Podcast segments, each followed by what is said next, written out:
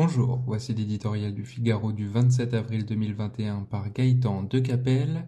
Chaque mois compte.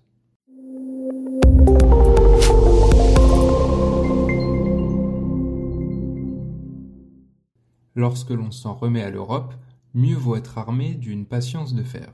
Neuf mois après la décision des 27 d'emprunter en commun pour financer un plan de relance économique de 750 milliards, personne n'a encore vu la couleur d'un euro.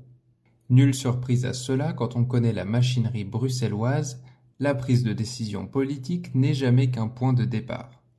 Commence ensuite un parcours du combattant où franchir chaque obstacle exige des trésors de ténacité.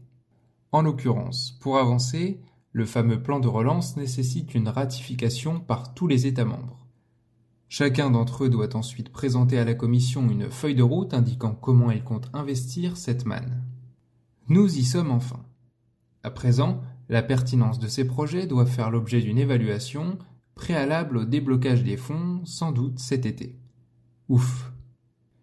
À ceux qui s'impatientent, les plus fervents défenseurs de la cause européenne répondront que l'instant est historique. Ils n'auront pas tort, confrontée à une crise majeure, l'Europe est contre toute attente parvenue à un consensus pour emprunter et investir collectivement. Un délai de quelques mois importe peu au regard de ce pas de géant. Le temps venu, chacun sera bien heureux d'encaisser un chèque pour préparer l'avenir. Mais à ceux qui s'enthousiasment, les sceptiques feront valoir que l'Union européenne est décidément un paquebot conçu pour voguer par temps calme, incapable de manœuvrer dans la tempête. Depuis le début de la crise sanitaire, l'agilité requise par la situation se heurte immanquablement à mille procédures. Ils n'auront pas tort non plus. L'Europe, victime de sa complexité politique et de sa lourdeur bureaucratique, avance qu'à un KA, pendant que ses rivaux chinois et américains galopent. Ce fut le cas avec les vaccins, ça l'est encore avec le plan de relance.